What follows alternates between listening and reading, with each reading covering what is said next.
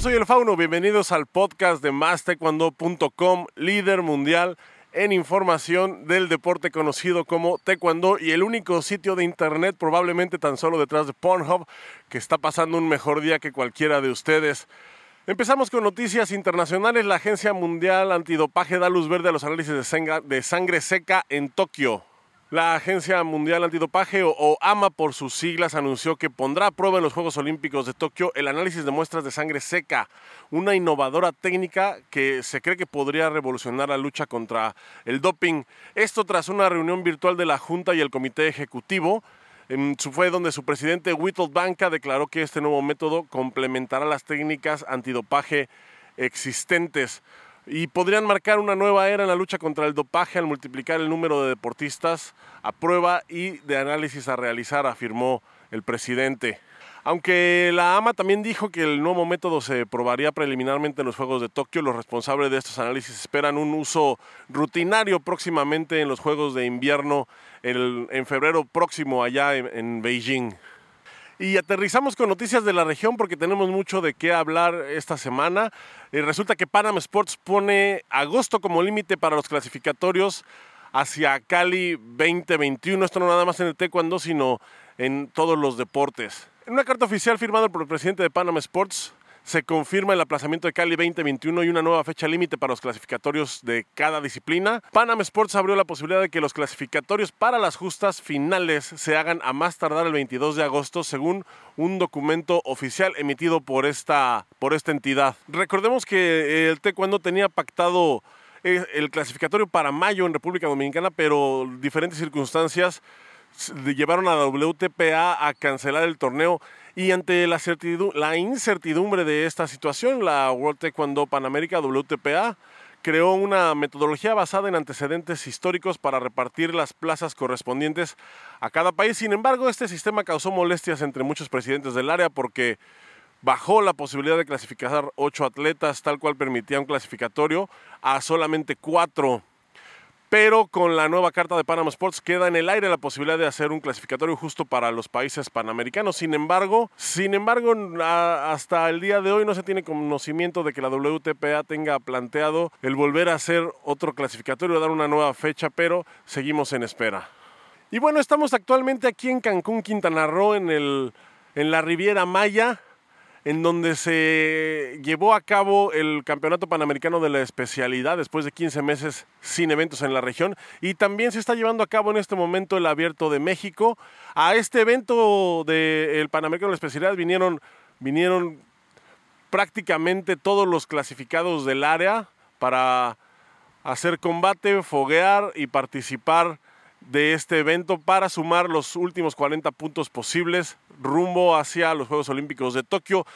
Algunos de ellos fueron eh, Ramírez y Ochoa de Colombia que vinieron, vinieron a este Panamericano y no les fue nada mal, aunque venían sin la presión de el orocito forero. Nos le explicó esto a mi compañero Esteban Mora mientras él estaba allá en Colombia. Aquí la nota.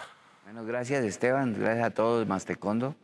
De verdad, para todos estamos nosotros ha sido una temporada muy fuerte y difícil, ya que el COVID eh, arrastró muchos amigos de nosotros y, dirigentes deportivos, pero así pudimos trabajar fuertemente, gracias a Dios, eh, aquí en el Centro Internacional de Alto Rendimiento, en el CIER.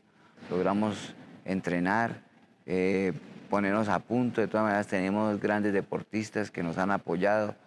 Bueno, primero que todo con mi equipo técnico, el maestro William Duarte, obviamente, eh, la maestra Nancy. Hemos trabajado muy fuertemente. Eh, ellos se han esmerado muchísimo en el trabajo que hemos hecho. Hemos hecho un, con el maestro hicimos una estrategia especial para poder llegar a esa Olimpiada en, en el mejor momento de la historia de algún deportista de taekwondo colombiano. Hemos trabajado fuerte las miras que tenemos en este momento es ir al Panamericano, eh, obviamente tratar de ganarlo, pero tampoco es una necesidad ganarlo el Panamericano. Vamos a ir por rodar. El objetivo es coger puntos, ¿no? Los puntos que más podamos. Tampoco tratar de decirle a Jefferson y a Andrea que tienen que ganarse la medalla de oro y medio matársenos si sale una lesión que uno nunca sabe, un desgarre, cualquier cosa.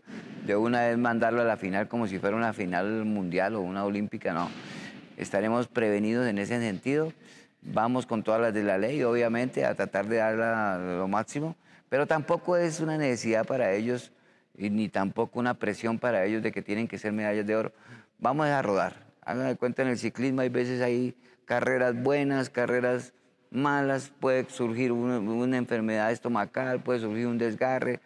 Antes de una Olimpiada uno no sabe qué puede pasar, pero sí lo que debemos tratar es de que finalmente el Panamericano lo afrontemos bien y que no hayan lesiones, que es lo más importante. Y bueno, pues el Panamericano G4 se realizó este fin de semana. No vamos a entrar en detalles en este momento, pero sí hay que comentar que la sede se cambió, se cambió de último minuto. Estamos hoy en la nueva sede de este Panamericano, ya se terminó ayer, ahorita está en curso el Abierto de México. El cambio de sede se dio para garantizar una mayor bioseguridad en una supuesta burbuja que la Federación Mexicana tenía planeado implementar, aunque bueno, las cosas no salieron como ellos, como ellos esperaban. Toda la información en mastecuando.com y no se pierdan hoy mismo un programa especial en donde vamos a hablar arduo y tendido sobre este Panamericano, que es el primer evento de la región en pues 15 meses de inactividad debido a la pandemia del COVID-19. Estén pendientes de las redes porque Allá, allá vamos a, a salir en un rato más con toda esta información. Y en la nota negra de la semana también desafortunadamente esta vez nos cayó en esta región. La World Taekwondo exige a Elder Navarro, actual presidente interino de la WTPA, a seguir sus recomendaciones. Luego que el presidente de WTPA, Elder Navarro, hiciera circular documentos electorales para el área panamericana que contradicen los estatutos de la Federación Mundial de Taekwondo, esta última lo, instó a reiniciar el proceso con los ajustes necesarios. La Federación Mundial de Taekwondo no dejó pasar al presidente interino su intento independentista de llevar a cabo un proceso electoral con un sistema que no sigue la línea de los estatutos del ente superior, algo que pondría a la WTPA fuera del consentimiento con la WT, según el artículo 9.4, violando la guía relacionada con las elecciones que WT emitió previamente a todas las uniones continentales. De esta manera, el proceso al que Navarro le dio trámite oficial recientemente abriendo la convocatoria con los requisitos que se necesitarían para correr por la presidencia de este ente continental quedarían completamente nulos e invalidados por la WT. El propio secretario general de la World Taekwondo, Jos Rafari, le expresó a Elder Navarro que el proceso electoral solo se reiniciará con los ajustes necesarios después de que WTPA haya adoptado los estatutos modelo según se requiere y le solicitó que por favor confirme la recepción de dicho mensaje.